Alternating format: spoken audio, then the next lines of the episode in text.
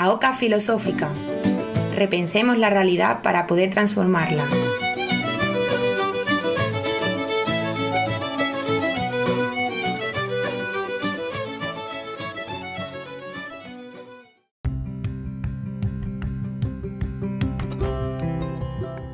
Bienvenidas y bienvenidos un día más a la Oca Filosófica. Ya es el tercer programa y ya se puede comprobar cómo vamos poquito a poco generando esa comunidad de ocas filosóficas en las que estamos creando una constelación de preguntas y de reflexiones en torno a la filosofía política y cultural contemporánea y también pues haciendo como un listado de, libros eh, que nos recomiendan las personas invitadas que pronto pues pondremos en Twitter para que todos podamos consultar lecturas interesantes para realizar este verano.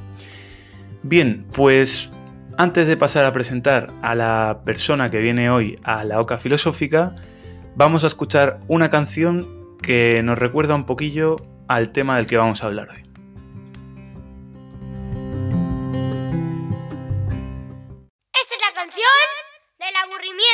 Esta es la canción del aburrimiento. No puedo jugar porque está lloviendo. El televisor sigue estropeado. Y aunque yo no he sido, estoy castigado. Me aburro, me aburro, me aburro, me aburro, me aburro,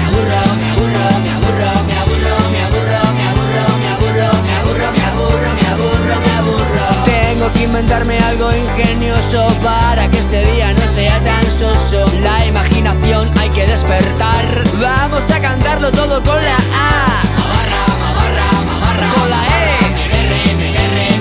Con la I. Con la O y con la U. Se me va a quedar pequeño este cuarto. Si no invento algo, acabaré harto. No tengo juguetes, no tengo permiso. Mis papás Now.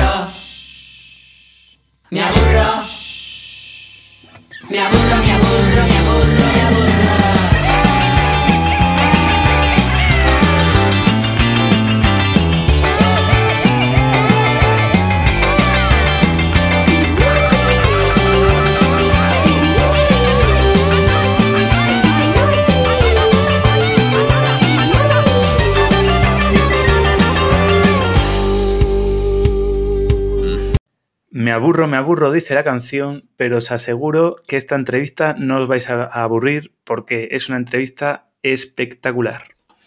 Pasamos ya a la presentación de la autora.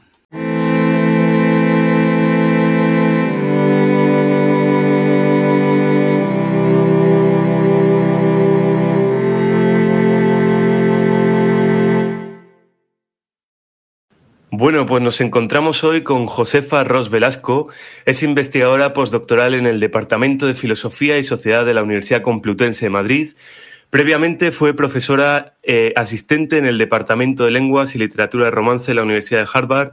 Es doctora europea en filosofía por la Universidad Complutense, con una tesis titulada El aburrimiento como presión selectiva en Hans Blumenberg.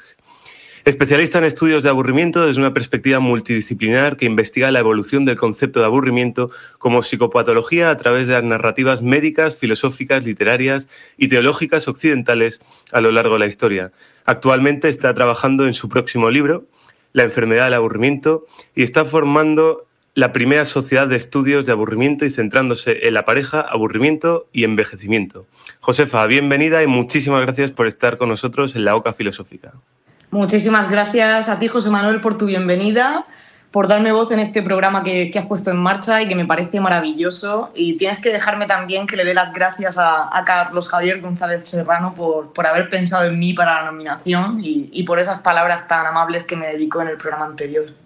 Cierto es, tenemos que recordar que que en este juego de la OCA pues fue Carlos Javier quien nos indicó que, que Josefa debía venir a este programa y creo que no se ha equivocado y que vamos a escuchar unas reflexiones interesantísimas. Vamos allá con las preguntillas. Empezamos con la pregunta número uno, que sería que eh, tras tantos cambios vitales que estamos sufriendo ¿no? con la pandemia, tanta presión soportada por la situación, eh, parece que toda la atención, eh, especialmente mediática y política, se ha centrado en la salud física pero se ha dejado de lado eh, la salud mental. ¿Qué está pasando con la salud mental? ¿Qué va a pasar? ¿Habrá una cuarta ola de problemas de salud mental? ¿Y cómo está afectando y afectará la pandemia en el plano emocional y psicológico a la sociedad? Bueno, pues empezar diciendo que no estoy del todo de acuerdo con, la afirmación que haces inicialmente. Es cierto que, se está poniendo mucha atención en la salud física y, sobre todo que tenemos esa impresión, como bien dices, porque los medios informativos nos están bombardeando día y noche con los datos de contagiados y de muertes por el COVID. O sea, al final se trata de mostrar al público lo que, lo que es más fácilmente cuantificable. Es decir, lo que permite simplificar la realidad y, trasladar un mensaje claro sobre el estado de la cuestión a la, población, de una manera que sea sencilla y, asimilable en un simple vistazo. ¿no? Pero, sin embargo, todos sabemos que, la salud física y la salud mental están relacionadas inevitablemente, que son dos aspectos del bienestar que no pueden ir de ninguna manera por separado. El padecimiento de enfermedades físicas repercute frecuentemente en un deterioro de la salud mental, y esto especialmente cuando hablamos de enfermedades crónicas. Y a su vez los trastornos o los problemas mentales revierten siempre a la larga en un detrimento del bienestar físico de las personas que, lo padecen. Así que yo diría que, que, la salud mental y la salud física forman un círculo vicioso, son una pareja indisoluble, ¿no? Porque se retroalimentan. Y esto lo sé bien porque una de mis líneas de investigación consiste precisamente en estudiar cómo afecta el aburrimiento al bienestar de las personas mayores. Y en este sentido, pues compruebo que, algunos estados mentales que pueden convertirse en patológicos, como son el aburrimiento crónico o la soledad no deseada, de la que tanto se habla últimamente, pues afectan a la salud física de este grupo de población, en el sentido de que limitan su movilidad, causan trastornos del sueño, trastornos alimenticios, les conducen a un estilo de vida poco saludable, que es cada vez más sedentario y, por, por supuesto, agravan las patologías físicas preexistentes. Y, por su parte, quienes viven con problemas físicos también ven aumentados estos estados mentales y contemplan cómo se generan otras patologías psíquicas como correlato de, su enfermedad. Pero bueno, al margen, al margen de esto, creo que, a los consecuentes psicosociales de la pandemia también se les está dando mucha visibilidad en medios y en canales más especializados. Porque esto, claro, esto no es una cuestión trivial. A mí me preocupa mucho el, pensar en si vamos a ser capaces de recuperarnos mentalmente de este golpe y si vamos a estar preparados para prever los posibles efectos secundarios de esta crisis, que, claro, no son tan cuantificables a primera vista, si vamos a poder atajarlos de, de manera eficaz. Me refiero a posibles trastornos psicológicos relacionados, por supuesto, con el aburrimiento y con la soledad no deseada, pero también con la pérdida de los hábitos, de las rutinas, con los duelos sobrevenidos, con la depresión, la ansiedad, la desesperanza, incluso el hartazgo, que es algo que también estamos, estamos experimentando. Y bueno, no son, no son en realidad pocos los estudios que se centran en esta dimensión de, la pandemia y que tratan de, alertar de lo que se nos puede venir encima. Yo misma... Eh, si se me permite hacer el inciso, trabajo con un grupo de, investigación que se llama Fútbol Viral, que dirige la profesora Doris Sommer de la Universidad de Harvard y que explora cómo, cómo, está afectando la pandemia a la salud física, pero sobre todo mental de las víctimas de, violencia doméstica. Y también colaboro con otro grupo que trata de, analizar y establecer pues, redes de ayuda mutua frente a esta problemática. Este se llama Mutual COVID y, y lo lidera el investigador del CSIC, Javier Moscoso. Esto, bueno, pues por ponerte un, par de ejemplos, ¿no?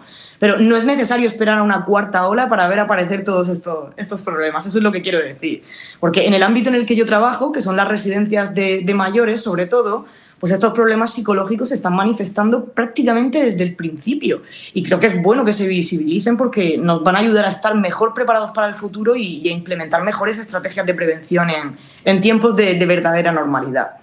Bueno, luego también, claro, hemos, hemos visto noticias sobre personas que, que, son incapaces ¿no? de responder de manera comedida o constructiva frente, frente a las restricciones impuestas por la pandemia y bueno, han dado rienda suelta a todo un abanico de, de comportamientos patológicos, ¿verdad?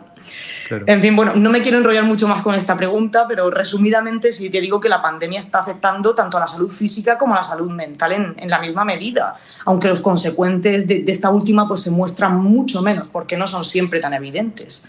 O bueno, pienso también ahora mismo que, quizá esto se hace así conscientemente para, para, no desmoralizar más todavía a la población, ¿no? Claro, sí, sí Pero claro, de lo, que, de lo que no me cabe ninguna duda es de que después de la pandemia del COVID tendremos una pandemia de, de insalubridad mental para la que tenemos que prepararnos desde ya. Claro, claro, claro. Pues también, también parece, ¿no? Que eh, hilándolo ya con la segunda pregunta, que muchas veces, eh, pues en este encierro que tenemos en casa, un poco el subterfugio que estamos buscando frente al aburrimiento es el, eh, son las redes sociales, ¿no? Y la, la, la, la permanente activación de las redes sociales en, las que, en la que vivimos, ¿no? Entonces, también una pregunta que me hacía yo es Em, ¿Cuál es el papel de la filosofía en las redes sociales? ¿Cuál es el lugar? ¿Qué papel hemos de cumplir eh, las personas que, nos dedicamos o que se dedican a la filosofía en el mundo virtual? Y especialmente, pues, siguiendo la línea de lo que estamos hablando hoy en día. Esta pregunta que me haces me, da verdaderamente mucho que pensar porque hasta yo misma me, he abierto hace poco un perfil en Twitter. a ver, pienso que es en, parte lógico asistir a un aumento frenético de la actividad en, en las redes sociales porque por un lado, pues estas son nuestro pequeño pasatiempo cotidiano, aquel al que dedicamos los ratos muertos mientras pues estamos tomando el desayuno, cuando viajamos en el metro, cuando esperamos en la cola del supermercado, ¿no? Son, son el entretenimiento rápido que nos distrae sin, sin, sin demandar demasiado esfuerzo por nuestra parte en ese rato libre y vacío que se nos queda, ¿no? Entre el final de la jornada laboral y la cena. Entonces se han convertido de alguna manera en nuestras mejores amigas porque siempre están ahí para llenar esos momentos que, que, en realidad no dan más de sí como para investigar pasatiempos más significativos. Claro. Y bueno, claro, por otro lado tampoco hay que olvidar que, que las redes sociales nos ayudan a estar en contacto con nuestros semejantes en esta situación que está claramente dominada por el aislamiento y, y por la distancia. Entonces, es comprensible que, que, si este tipo de entretenimiento te ha salvado cotidianamente de esos pequeños momentos de hastío, pues tratemos de acudir a él en busca de, de consuelo ahora que disponemos de más, de más tiempo libre. Bueno, eh, no, todos disponemos de más tiempo libre, ¿eh? porque yo no recuerdo ninguna época en la que, en la que haya estado trabajando tantas horas como, como ahora, aunque, bueno, igual esto es como lo que se suele decir cada invierno y cada verano, ¿no? Que nunca ha hecho tanto frío tanto calor como en el presente. Otra, mm, otra cosa bien distinta es que esas redes sociales sean capaces de, entretenernos por un prolongado periodo de tiempo. Yo creo que, no están diseñadas para eso y que a la larga pues, la gente se va a empezar a aburrir de, ellas, como de todo. Y, de hecho, vamos, esto ya está pasando. Pero volviendo, volviendo sobre tu pregunta, ciñéndome a esta, a mí me parece que las redes cumplen con, un papel fundamental en la divulgación del pensamiento filosófico, porque están facilitando que todos estemos más conectados, que estemos informados de lo que se está haciendo aquí y allá, nos ayudan a superar en algún sentido el sentimiento de, aislamiento que ya de por sí sufre, sufre el filósofo, ¿no? Al permitir que, que, compartamos con la comunidad académica y con los lectores interesados, pues aquello en lo que estamos en lo que estamos trabajando. Eh, yo me estoy enterando en un mes que llevo en Twitter, me entero de más eventos filosóficos de los que me he enterado en toda mi carrera. Así que, bueno, pues creo que este es el fin al que, al que responden las redes sociales para, para los filósofos.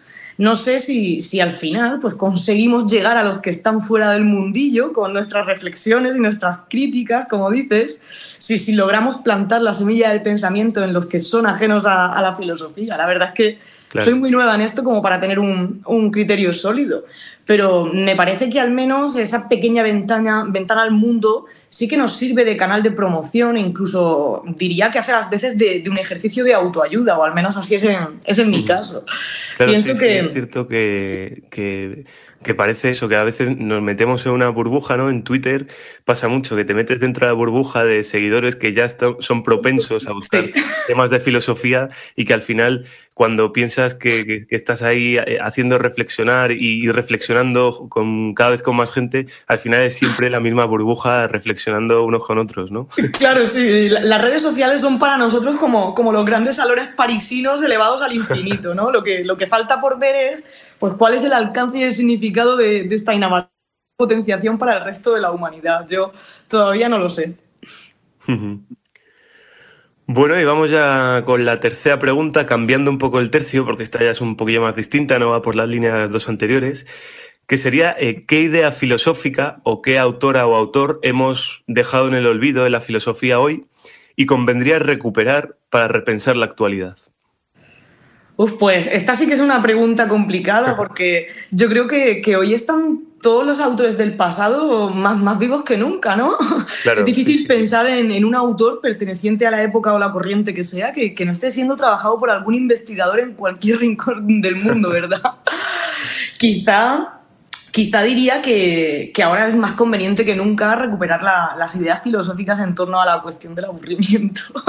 Lo siento, pero no puedo, no puedo evitar llevarme la pregunta a mi campo.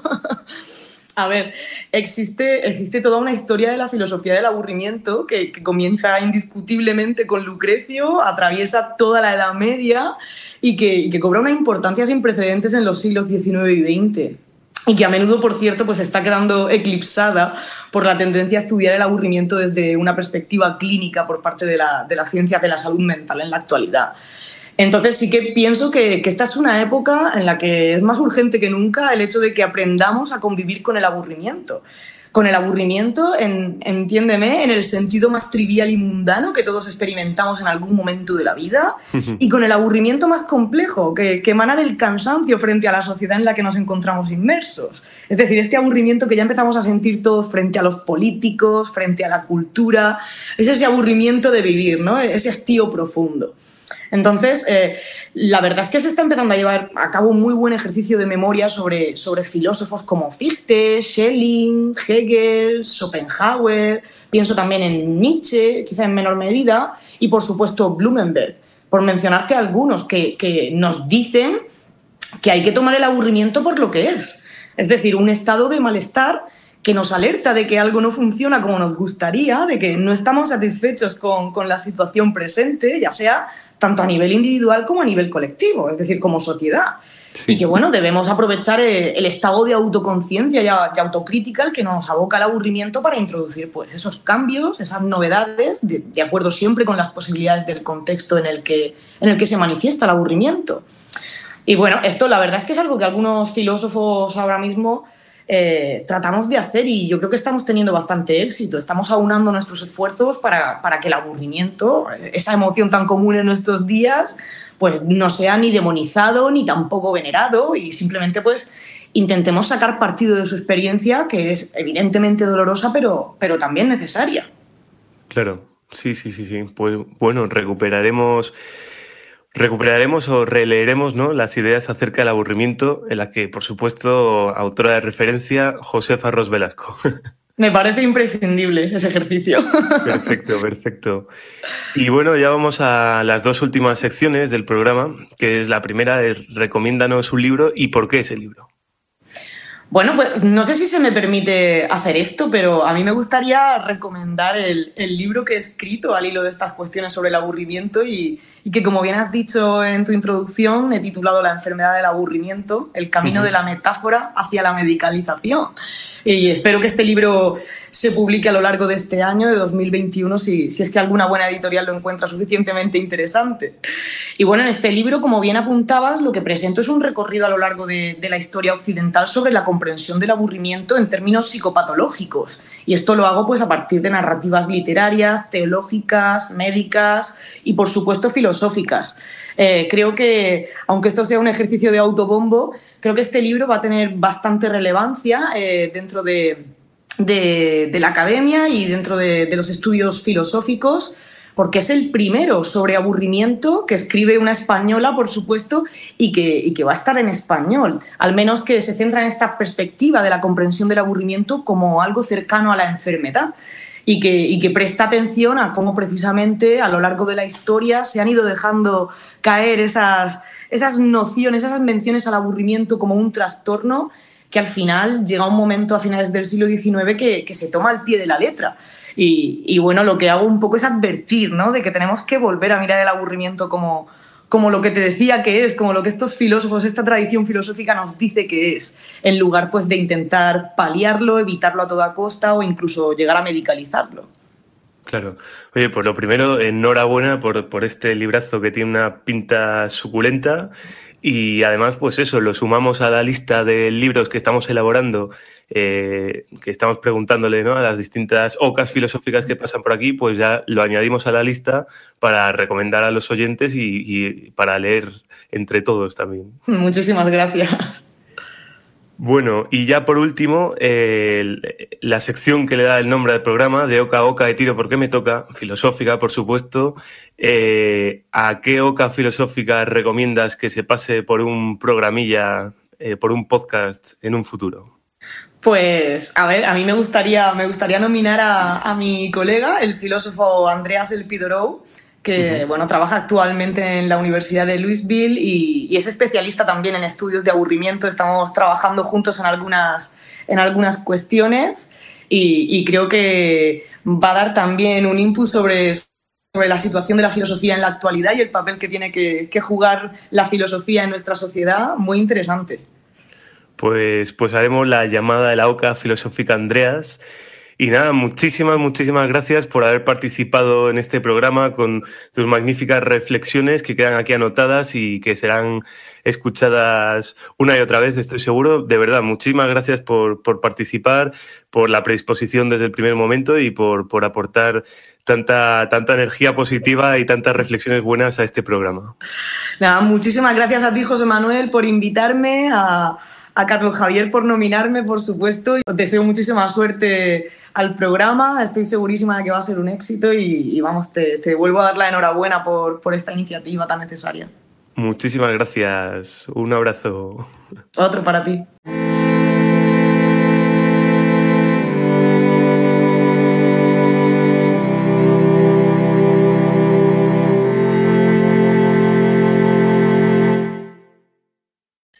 Y hasta aquí el programa de hoy. Eh, bueno, os lanzaremos la pregunta por Twitter de si os aburrís mucho, si os habéis aburrido mucho durante esta pandemia y cómo habéis mitigado ese aburrimiento, ¿no? y a ver si la filosofía ha ayudado a ello. Ya sabéis que podéis escuchar la OCA filosófica en Spotify, en Evox, en Anchor y en alguna otra plataforma, así como seguirnos en Twitter, arroba la OCA filosófica, por donde podéis mandarnos sugerencias, preguntas, etc. Y nos vemos el siguiente lunes, el lunes que viene, en la OCA filosófica. Un saludo y buen día.